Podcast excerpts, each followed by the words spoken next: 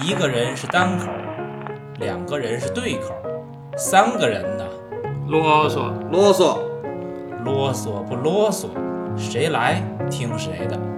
闲言少叙，开始啰嗦。大家好，我是老宁。我是安娜，我是老杨。阳光普照，这是钟孟宏执导的一部台湾电影，二零一九年上映。剧情是这样的啊，阿和被黑轮欺负，他的好朋友菜头呢帮阿和出气，把黑轮的手臂砍断了。结果完事儿，阿和把全部的责任都推给了菜头，他这个阿和自己呢坐了一年半的牢，菜头呢却被关了四年半。法院判决是让菜头他们家赔给黑轮一百五十万，这菜头家没钱啊，然后结果他们家呢就被查封了，他奶奶也被关到了老人院，赶到了老人院。嗯，阿和的爸爸呢是一个驾校的教练，他呢因为不喜欢阿和，所以呢就是完全不愿意在菜头家就是没钱去赔的情况下承担一些责任。结果这个黑伦他爸爸呢就多次的嗯来驾校闹事儿，让阿和他们家赔点钱。这阿和他爸呢说，完我最多只同意赔二十万，结果就是不愿意承担责任的意思吧。嗯，阿和还有个哥哥叫阿豪，阿豪呢是一个品学兼优的好学生。可恰恰是这么样一个人，他却因为生命中不能承受之重，最后跳楼身亡。本片的这个片名啊叫《阳光普照》嘛，它也就是来自于阿豪关于太阳的那么一番议论。阿和在出事之前呢，他有一个小女友叫小玉，还怀孕了。结果呢，阿和他妈妈呢就决定收留小玉，还把孩子给生下来了。嗯，后来在少年抚育院为这个阿和和小玉还办了一场婚礼。阿和出狱以后，他就到嗯洗车店做洗车工，那下班之后呢，晚上还去超超市去兼职做收银。他这样的辛苦工作是希望能够过一个普通人的正常生活。这时候呢，就是阿和的爸爸以前非常不喜欢阿和嘛，嗯，看到阿和的这种变化，他其实也开始修复跟阿和的父子关系。然而，所有这一切，当四年半以后，就是就是出事以后四年半，菜头的出狱把所有这些都打乱了。这菜头三番五次的就来找阿和的麻烦。嗯，阿和爸爸在这个别人都不知情的情况下呢，他就把把这个菜头的给撞死了。撞死之后呢，这个也就没有人再来找阿和的麻烦了嘛。最后的片尾，阿和就像他当初跟菜头。去砍黑轮一样，他又又偷了一辆自行车，拖着他妈妈去兜风。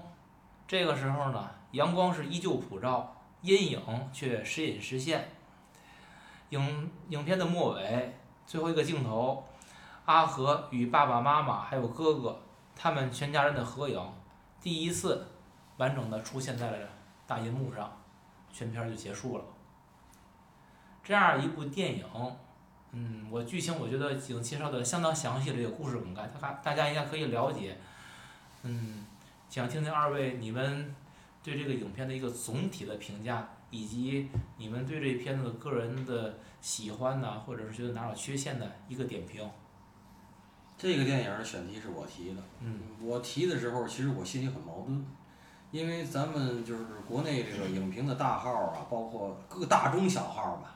基本上都评过这个电影，从很多的角度，我总觉得咱们仨人会有跟他们不一样的角度，所以，呃，我拿回来虽然矛盾，但还是很兴奋。首先，这个电影我个人很喜欢，我也觉得，虽然说钟孟宏可能是杨德昌的接班人，我觉得没有人有接班人，就是杨德昌就是杨德昌，钟孟宏就是钟孟宏，李安就是李安。做自己，每个人都是自己，就是就是做自己。你别说谁是谁的什么，就是说我也不希望别人给这个钟导演贴贴标签儿。我这也许是一种商业上的手法吧，贴个标签儿那个。而且如果说如果说阳光普照是我们就是说最最近来讲就是说给我一个一个小亮点，因为大家都知道我喜欢华语电影嘛。那么后来我后边还会很期待那同学麦纳斯。就是大伯普拉斯那位，对对对，这个这个电影呢是钟孟宏编剧，钟孟宏导演，然后呢林生祥在里边做的音乐，然后杜笃之的录音。刚才安娜不是在咱们预热上还说，就是这个录音的这个音效啊是非常那个出色，是吧？然后这个林生祥的音乐，我觉得首先你咱们我我我先说我个人观感，《阳光普照》这电影是一个不折不扣的悲剧。可是林生祥在里边音乐呢，就像他在那个《大佛普拉斯》里边，是我特别喜欢那个调调，就是轻描淡写。越惨的时候吧，他那音乐越轻描淡写，而且有的时候有点小戏谑，有点那种冷眼看人的那种感觉。可是那种冲撞，是在这个这个电影里，这种对立是非常和谐的，是非常和谐的。还有一个就是我特别喜欢台湾，我去过台湾这么多趟，我只要看见台湾的街景，包括我现在连台剧，就是那种最近几年 Netflix、网飞在拍了很多这种侦破类的罪案的台剧，有的很无聊，我都看。为嘛？我不，我只是不看那个捉鬼的，就是只要是犯罪的我都看，我就是为了借机看看台湾的街景。我这几年突出的感觉，我觉得华语电影有有要看两个方向，一个方向是台湾电影。香港电影不要提啊！香港电影现在连中国电影、连大陆电影都不如，真的，这是在我这儿我认为的。一个就是藏语电影，可是 就是你喜欢的两个导演，气球也马上要上了嘛，气球马上要上了，你可是很又，如果真的几位或者我们的听众同意我说这两个方向，台湾电影和藏语电影结合。这几年的这个情况哈，嗯，就是敏感啊，你这就不好说，就是真是就是不好说。那么咱们就把握时间，掌握方向，对吧？这这电影里不一直说吗，把握时间，掌握方向。我也想请教宁老师跟这个安娜，就是我到现在没明，我看三遍了，他司马光的故事想说什么？司马光的故事，我觉得电影里边那种解释，我就基本认可了。司马光砸缸，砸开那个缸里边儿，缸里边儿藏着的就是司马光自己。每个人都有两面，一个是你示众的那一面，就像阿豪，因为这故事是阿豪讲的嘛。阿豪是表面上非常的就是光鲜，然后每个人都觉得他非常好，他事事处处替别人打算，然后他把一切都给了别人。然后其实呢，他自己。他自己有自己的那个需要一个小角落，就是他说，就是阳光普照，为什么叫这名字呢？他的意思就是太阳最公平，把阳光洒给每一个人。但是，就哪怕他们到动物园，他说动物有时候我不需要阳光，我需要一个阴影的角落来躲一躲、藏一藏。阿豪需要那么一个角落。司马光砸缸的故事就是说，那个缸里边的司马光其实就是阿豪自己嘛。我在那躲着呢。对啊，我他他需要一个地儿躲，结果他发现他没地儿可躲，所以他选择跳楼自杀。所以我觉得这个故事就是说这个意思。导导演应该讲的挺明白的。安娜，你觉得呢？在阿豪身上的这个电影的矛盾并不是太多，嗯，就是轻描淡写的，就是那么几场戏，而且是对于他为什么死呢，是通过几个台词儿对比出来的。我觉得这个可能大家看的时候。呃，有一点疑问，哎，这为什么会死啊？或者为什么司马光是怎么回事儿啊？他没有说的太清楚，是需要大家去想。但是一想呢，他可能就是阿浩自己的解释，就是那是他黑暗面的他自己嘛。嗯，就是造成困惑，主要是这些吧。对，我觉得是这，嗯，开始看的时候，我觉得他这个跳楼自杀，我会觉得都有点牵强。就是为什么他就要死？他其实都挺好的嘛。虽然他自己给了一个理由，就是我需要一个阴影来躲一躲、藏一藏。这个阴影没给我，没给你，你就要死吗？我开始就有点牵强，但我在看的时候，我觉得也还能解释的通，是在于什么呢？其实他是我我总结两个原因，一个是他没有阴影，就是他的自我无处安放；第二一个，这个家里好像只有他优秀，他爸爸混得不咋地，他妈妈在这个。夜总会里边儿，歌厅里边儿给人家做头发，然后他哥他弟弟呢，这个就是一个小混混，净净闯祸，学习也不咋地，反正他自己这么好，就是当家里边儿他自己这么优秀的时候，他就成为这个焦点的中心，焦点中心了，然后一切都投射在他身上，而他其实对所有那些他是无能为力的，他改变不了别人，然后他只能尽量使自己做优秀，这样他自己会压力非常大，就是我说的生命中不能承受之重。当这个重加到一定程度的时候，他其实是做了一种选择，这种选择是放弃，相当于我不需要再安放我自己了嗯，然后我也不需要再背负我对你们所有的责任压力，我在为你们好，为你们考虑，他也不想再承担这些责任了，所以他就死了。对，就是为什么他在这个时间点去自杀这件事儿呢？他没有说清楚，就是你感觉就是随随便便，就就啊就今天吧，嗯，就这个事儿呢，对于观众来说就是不好理解，这这为什么呢？是吧？对吧？这是一个长期积累的一个结果。但你作作为电影来说，你总要有一个积蓄和爆发的一个过程，这个过程你一定要强调出来。他他没有太多的在这方面说，对，就是说啊，这就到这一天了。的不够嗯，但是我觉得从一个观众的去同理、去感感同身受一下，可以接受。他说这个世界最公平的东西是什么？太阳嗯。其实我听这个台词，我看到第三遍，我觉得其实是时间。嗯。然后他说我没有阴影可以躲，二十四小时阳光普照，明亮温暖，其实就是时间。其实还是刚才也说，就是为什么，哎，就有人说是杨德昌接班人啊，就是我不老同意的这个。嗯，就是你像杨德昌的好多东西，他对台湾社会的是一个非常详细的一个解剖嘛，咱对。常说，因为我感觉这个电影呢，就是你对社会有什么解剖呢？这个是吧？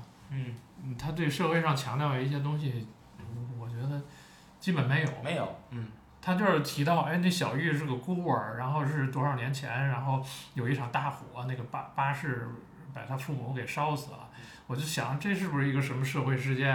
然后遗留的一些孤儿，我就我想不出来，我对 那个那段新闻也不知道。啊，你反正他对社会的解剖，我觉得基本没有，就是固定在这个家庭哈这几个人身上。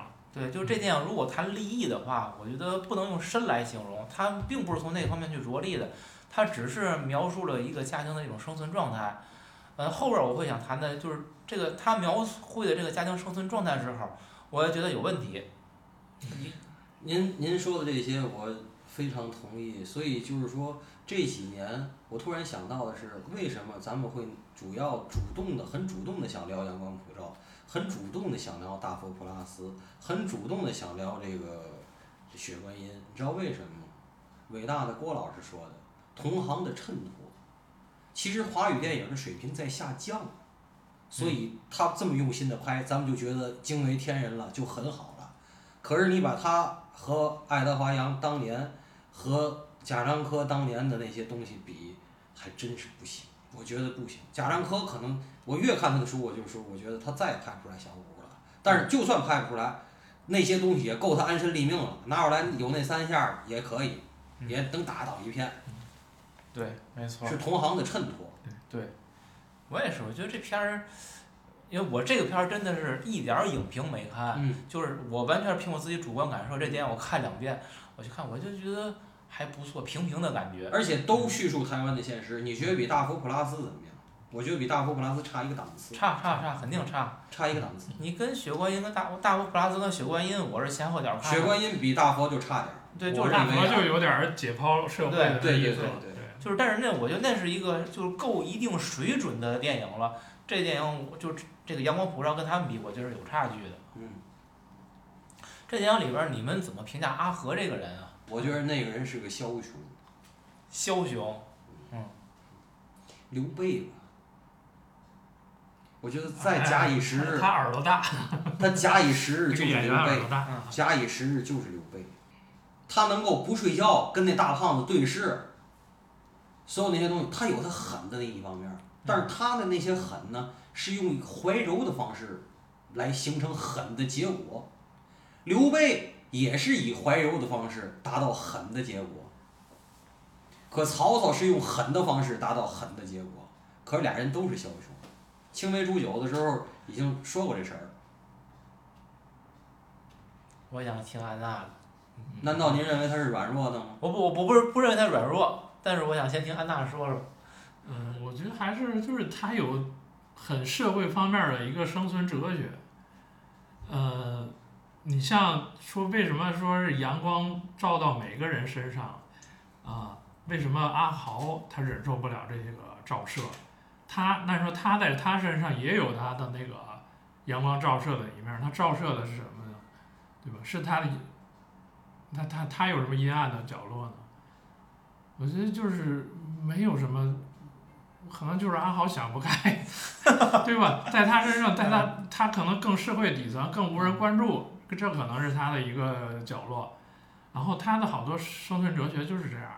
然后我问几个，那你们觉得阿和这个人，你觉得他懦弱吗？当然不，他不懦弱。嗯行，那你他倔强吗？嗯，他倔强吧，对吧不？倔强，也不，你说不不倔强，不倔强。他因为他从他的监狱里都办了那个结婚仪式了嘛，他也认可那个小玉了嘛。然后出来以后，他就是既洗车，也在超市里头晚上给人看夜嘛，连着。就是他在生活中他是挺能屈能伸的，他是能够就是说想搬出去啊，想自己负担这个小家庭啊，他有他那一面儿。我还是说这句话，他在监狱里头能自己弄出一片天，知道吗？嗯这个人绝对是狠人，而且你看最后在食堂里头，你不能多盛，你那小眼眉一立，他有他那一套东西，他不是懦弱的人，那你觉得他讲义气吗？不讲不讲义气不讲义气。所以这个人，我觉得他就是刘备。刘备这个人是无底线的。嗯，你仔细想想刘备吧，刘备比曹操无底线，所以我一直我在三国里头，我一直认为他是我很讨厌的人。那我对阿和这评价，首先我这人这人非常不讲究，就无底线嘛。就无底线不讲究。然后基于这个前提之下，我觉得其实他他有狠的一面但他他他狠的同时，他其实也懦弱，懦弱吧，他还就是死倔，就是那种死不认账的那那种感觉，而是出了事儿还特别没种嗯，这就是我对这个人评价嗯，就是你说他就类似于我们过去形容为叫粪坑里的石头，我觉得特别适合他，又臭又硬。可是如果要是真的这么评价的话，我觉得这个人物就立起来了。嗯这个人物很真实。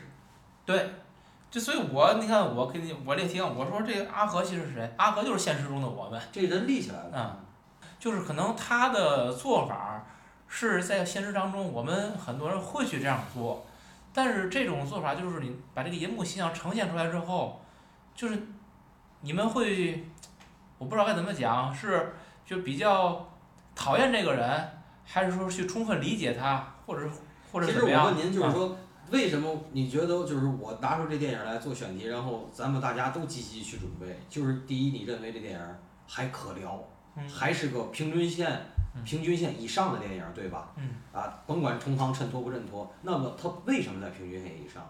它表达的人物状态咱们接受，而且咱们认为真实或者相对真实。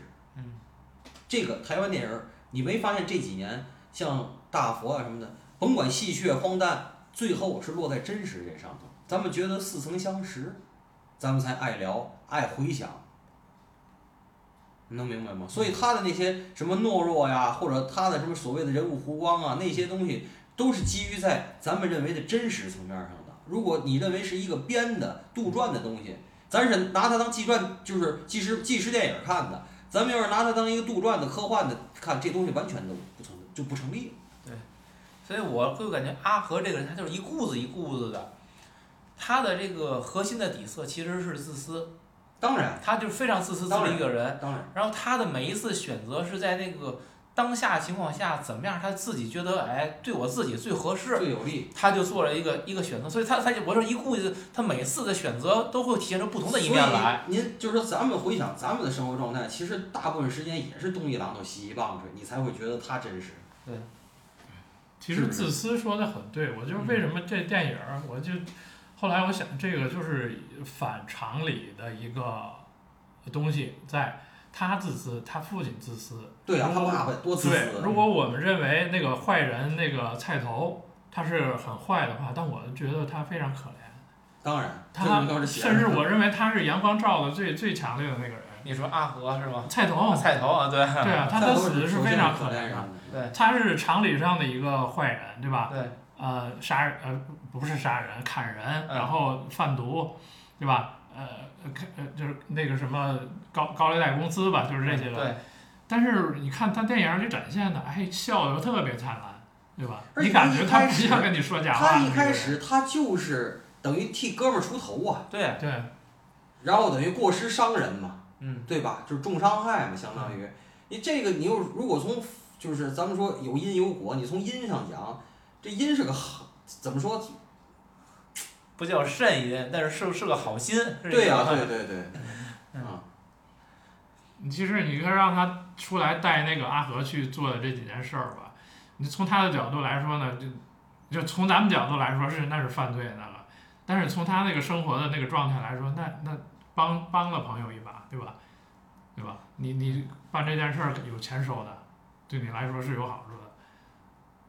所以我觉得菜头属于交友不慎，交了阿和这么一个朋友，太不仗义了。嗯所以所以你说，大家都觉得菜头不是个好东西，这个影片最后你看之后，你反而会觉得，我觉得菜头是一个挺不错的人，虽然他干的事儿很野蛮不好，但是你看他的这个思想的轨迹，包括行为逻辑，始终是非常统一的，就是我拿你当朋友，然后呢，我就是要为朋友两肋插刀。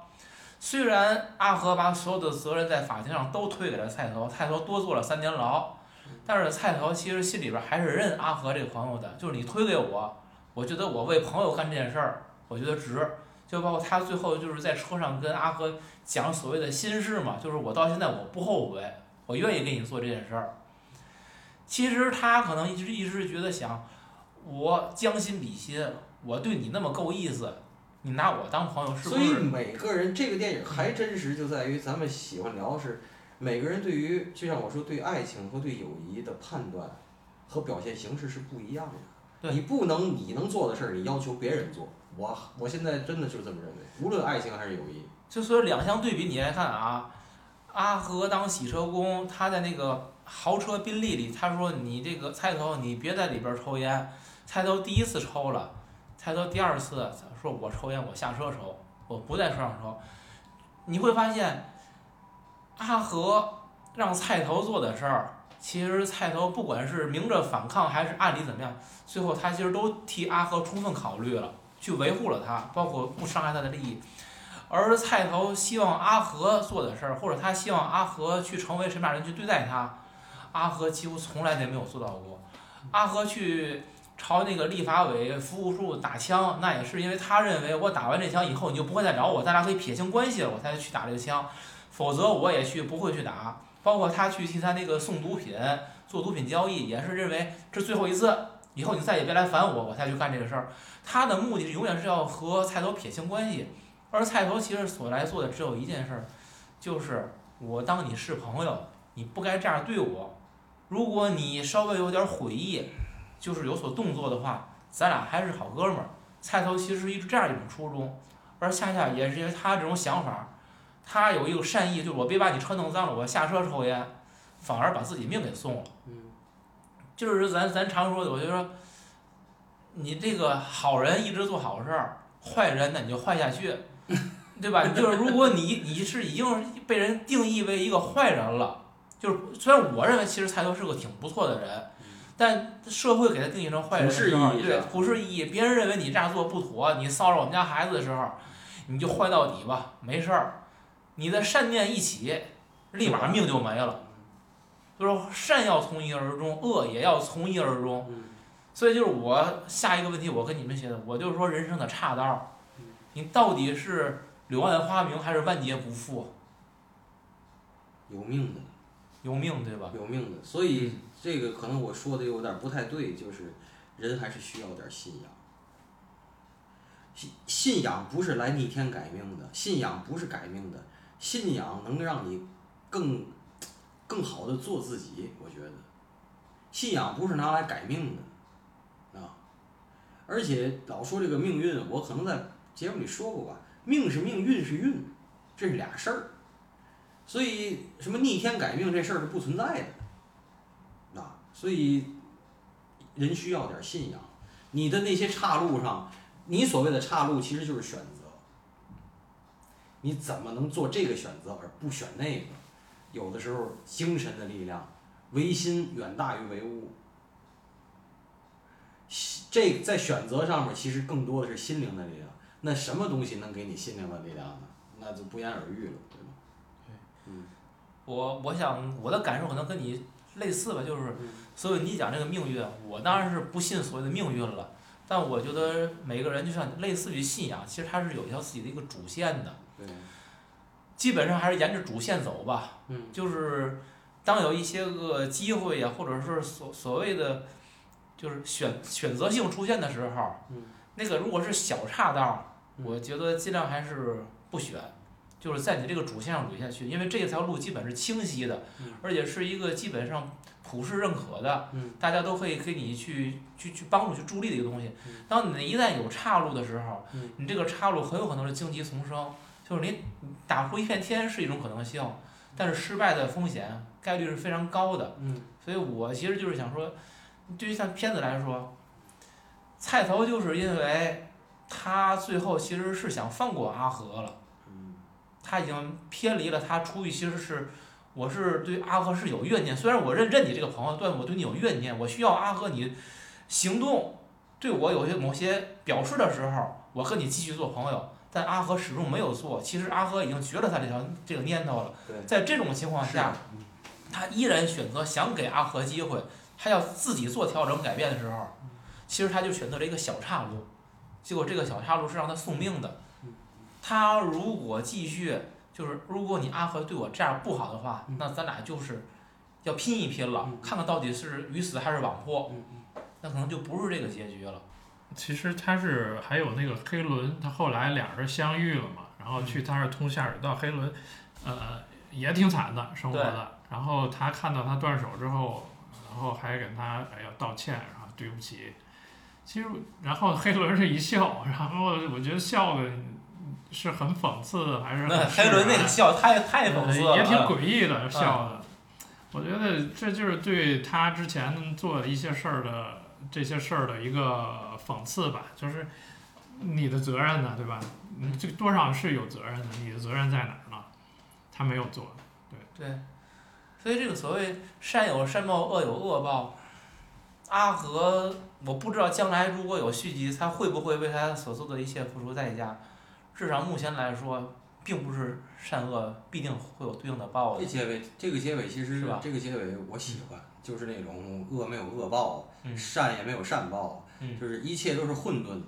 还有我想说的是，嗯，我接着您刚才的说，就是混社会啊，所谓的这古惑仔是条不归路。嗯然后呢，我想多说一句的是，仔细想想咱们这些年看的韩国电影、香港电影，还有大陆电影，当然咱们现在主旋律是扫黑除恶，对不对？就是黑社会的构成。我仔细想想啊，这个这个咱们最近咱们熟悉的这些地区的黑社会的构成啊，好多是身边人。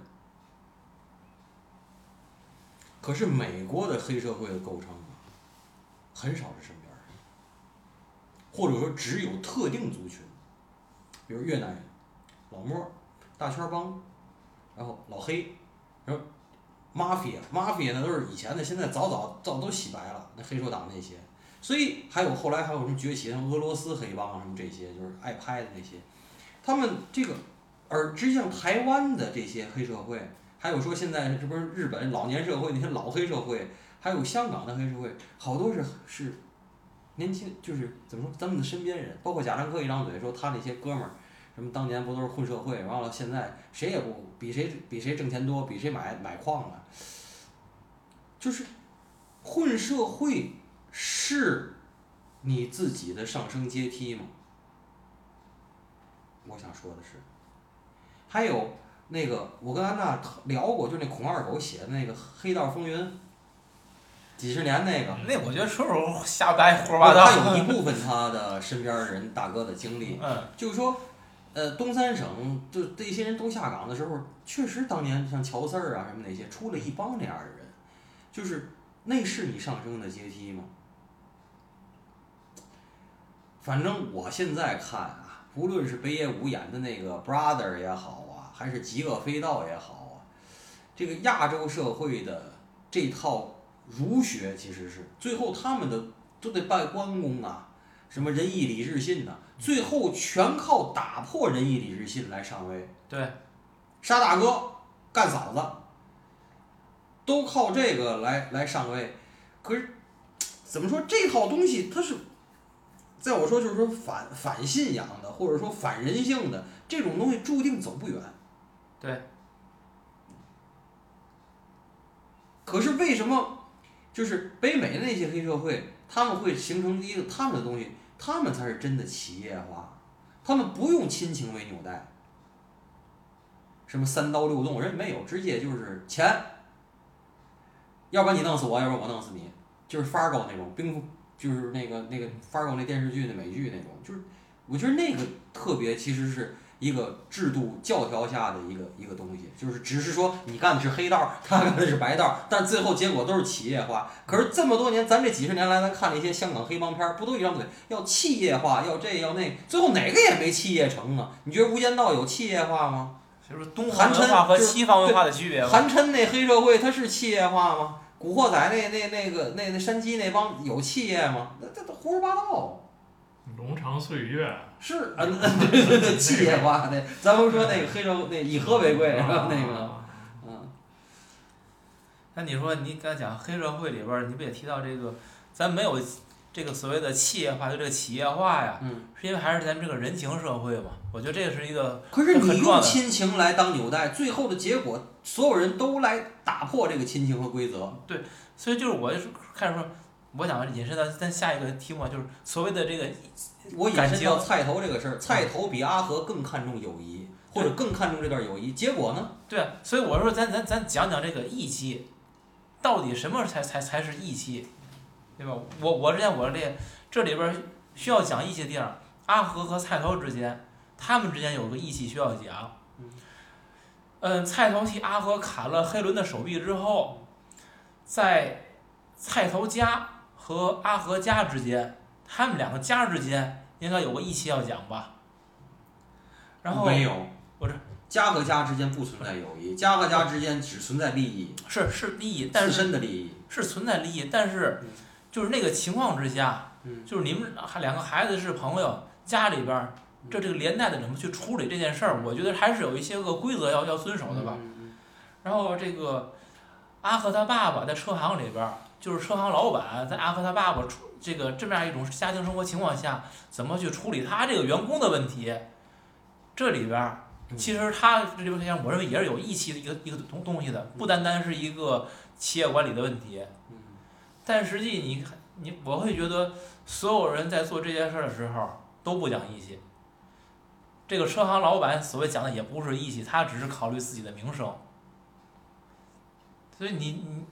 就总的看下来，这个一个在一个人情社会里边儿，义气是拿来忽悠人的，是为了攫取你的利益的。对，其实就是这么一个。谁信谁傻逼。对。然后义气之外呢，就是这里边其实还是包括一些个家庭的感情、亲情在里边儿。对于家庭的感情，你看这里边会有阿和的爸爸对他两个儿子，就阿和、阿豪。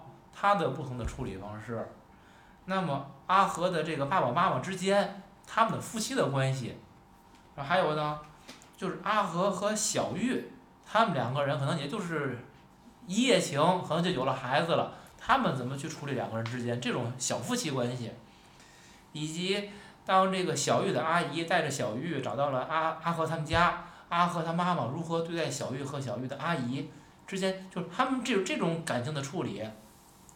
这里边呢，好像就是跟义气无关。以后对于涉及到跟血缘有关系的时候，这种感情处理好像是一种很现实化的，嗯，又是怎么是一种我们可理解的那么一种状态吧？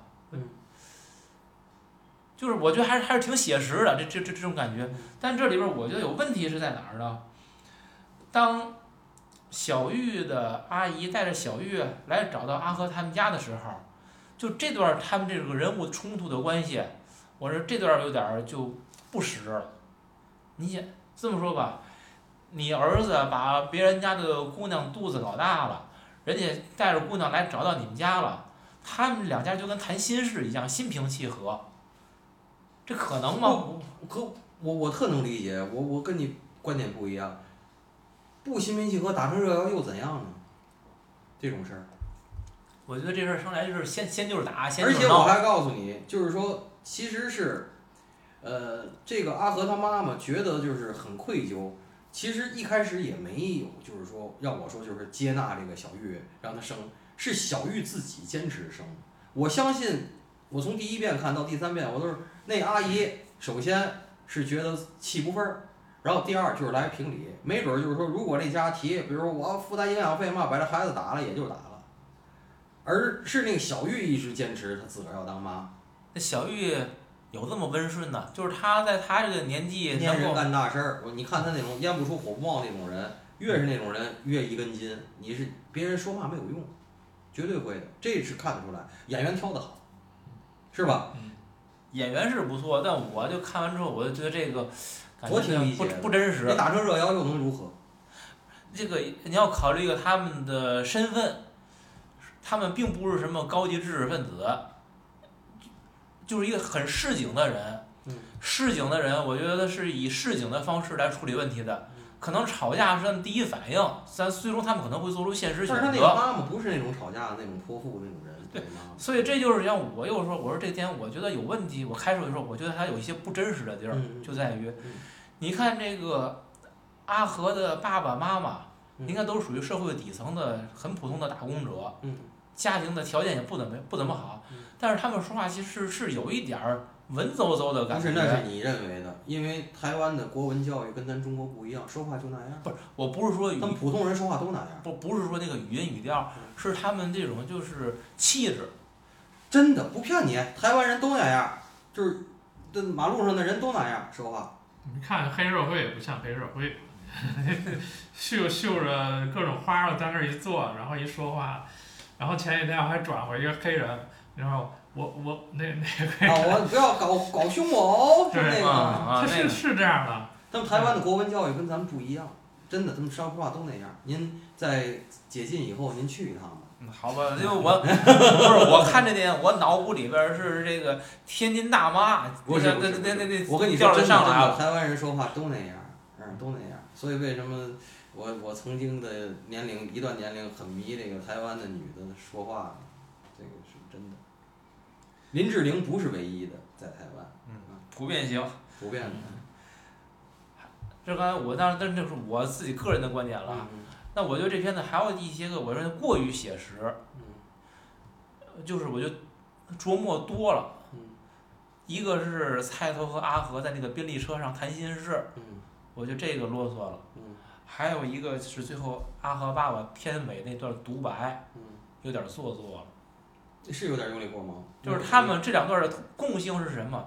都是希望用这个旁白，就是对白的方式，叙述一过去的一段事儿，把那事儿给讲明白。因为电影那一些话，就是一个是要就是衔接情节，还有一个呢是导演有话想说，得接着他们嘴说。对就是嗯刻意。其实这些话，我认为就是你不说，或者说的再简单点儿，观众都看得懂。因为，可呃，能他可能也是我觉得能力有问题，他不能用镜头来表达了不是，没没有这个能力。尤其是菜头跟阿和这个事儿，因为镜头语言俩人砍人都交代的很清楚了。菜头之后所有这些行为，就是他在车里边儿不抽烟等等这东西，其实都已经是很清楚的表达他的内心世界了。你还跟那个阿和再讲一遍这个心事，讲自己心里怎么想的，就觉得不符合菜头这个人设了，有点儿。他他再怎么说他是黑社会吧，他得有点自己的狠劲儿和尊严吧。那最后阿和爸爸讲那段话，什么我去撞死菜头，嗨，觉得有点刻意去去去这个表白自己那种感觉了。反正假，感觉我我感觉是有点假了。嗯，就比较戏剧化的。对，就是他这段儿，你看，呃，还有就是他这段儿讲，然后穿插着他的回忆的段落，怎么开车，怎么跟踪，然后还有一段就是阿和被那个后来那黑社会找到之后，给给他打一顿，然后又又给他钱这段，反正反正能看明白，是呢，所以说有有有点多了就。我我想听您问的一个问题没听出来，你知道吗？那我给您补充吧。这电影还有一个特别那个的东西，就是台湾的补习班文化。我想说一个东西，哦，怎么回事儿呢？我在温哥华认识一球友，他们家就是开补习班儿的，发了财了，然后来温哥华买的房子。他给我讲，你知道台湾的经济腾飞是从七十年代，知道吗？那会儿老蒋还活着呢。然后他们就是开电子厂嘛。随着这些人开电子厂有钱了，台湾的生育率随着经济的腾飞，他们的生育率就增加，所以实际上到九十年代初的时候，你知道吗？生育率已经下降了，但是七十年代腾飞的时候，那些城的孩子就要高考，所以那个时候台湾满街都是补习班，你只要开个学而思那样，你就发了大财了。韩国也类似，当年的日本也类似，但是日本是先生育率先掉的，而且是经济先下来的，因为日本先有钱，所以他那补习班现在没那么厉害，但是也挺厉害。韩国跟台湾现在虽然生育率掉了，但是那补习班是厉害极了，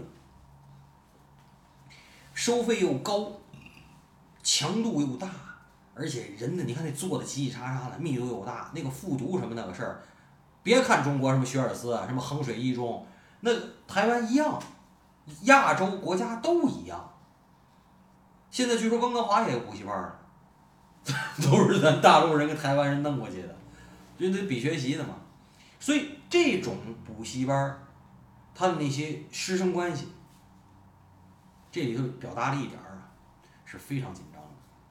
而且你看，我爱说的像那个一一也好，牯岭街也好，台湾的师生关系非常紧张。它既有那套仁义礼智信那套东西，又有什么师德尊严的东西，又有外部文化和西方文化的冲击，你知道吗？所以这个东西是一个非常复杂的多面体，最后就形成了这个。老师，您相信您讲的东西吗？电影里说那个。老师说：“我不，我不管我相信不相信，我现在相信你要给我从从我的教室滚出去。”对，就是这种东西啊。但是，最后他葬礼的时候，那老师还来行礼来了嘛。嗯。不还有特写吗？对我那其实我觉得挺有意思。所以这就是我想说的，就是这个台湾的补习班文化，而且韩国也有，韩国也这样。所以不要老说什么学而思什么这那个的，你知道吗？这个是一个非常复杂的东西。你刚才提那个，就是他那个老师啊，跟阿豪发生冲突，最后阿豪死的葬礼上面嗯，好像所有人都来了。嗯你看老师，然后这个邻居，包括你看那小玉的阿姨，嗯所以那会儿小玉跟他们家还没建立什么强联系的关系了，她也来了。我当时我就感觉他们这个所谓的死者为大呀嗯，好像这个只要人不在了嗯，不管你是八竿子打不着，你们生前有什么过节，最后都得来行个礼，嗯这也是他们的一种文化，是吧？是啊，但我觉得就挺讽刺的，难道这些来行礼的当人当中，没有人是为阿豪的这个死，他们曾经是一种推手和助力吗？然后人死了，你就来行个礼，一切就都结束了。因为这个如果人是自杀的的话，嗯，每个人都可能是推手。对，对，所以这个问题我我个人觉得不成立，或者说就是嗯对，所以我我是觉得导演故意给了那个老师一个大特写镜头，嗯这个应该他是有他想说的话的，看怎么解释了。这电影有的这个电影就是咱们分析来分析去，就是有有他用力过猛的劲儿，嗯嗯。而且还不少。对所以这个回到最开始，安娜提过嘛，就是你这通篇最后看下来，咱们聊了这么多，你说这电影最后导演表达的是什么？它好像跟社会没什么关系。但是你说讲讲家庭，讲家庭，他到底想表达一个家庭的什么状态呢？我也没有完全概括得出来，他只是在叙述了这么一个家庭，有两个不一样的孩子，然后包括阿和他爸爸说嘛，就是我有一个孩子，他一直说我只有一个。原先原先他只认阿豪这个好孩子，阿豪没了之后呢，我只有这一个不太好的，但是这我但是我真的只剩这一个儿子了，我还是希望他能好一点，培养他。似乎这里边有一点这种父子亲情的一种转变，但显然这也不是他想说的，他想说到底是什么呢？我是没太搞懂。那我能说它是黑化版的《失之愈合》吗？安娜，你觉得？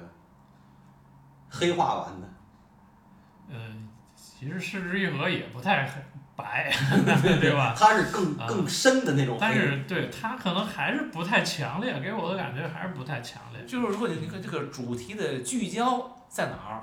他讲了两一个好孩子，一个坏孩子。那好孩子最后死了，早早的这条线儿就断了。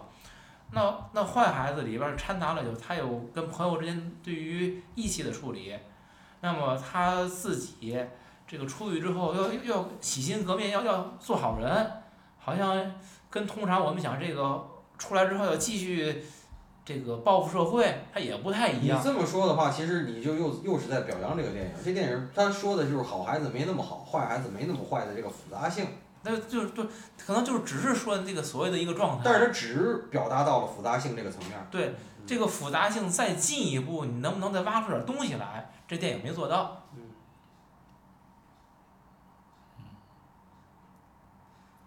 就是道德冲突或者是什么伦理冲突，它没有给你摆出来，对吧？这些东西其实也是咱聊出来的，而对吧？是是是，对对。就是我就忽然安娜提这，我想就是在看李安那个书里边，嗯李安就讲这个戏剧性，嗯他说戏是什么？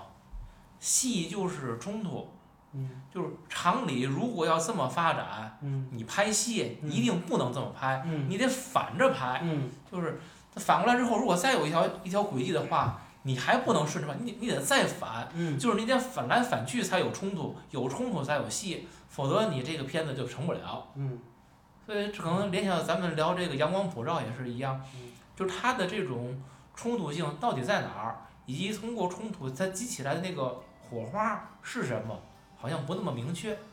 嗯。对。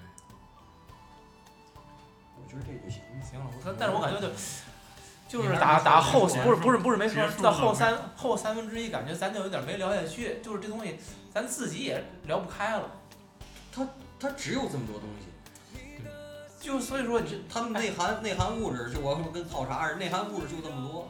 我觉得安娜你可以咱没有什么可发散后边咱咱说就简洁可以往里加往里减啊，就是说。你看，咱们聊这电影的，就觉得聊聊聊有点聊不下去的感觉，就是为什么会聊不这下去？不是咱的问题，是这电影的就问题。其实恰恰恰说明了这个片子的问题，对呀、就是一个好咱的问题。一个好片子可能开始会让你觉得难以下嘴，嗯，但是如果你一旦有一个缝扒开之后，聊得开。你会真的觉得这个东西可能聊了很多的外延延伸，然后你越想越深。这个片子我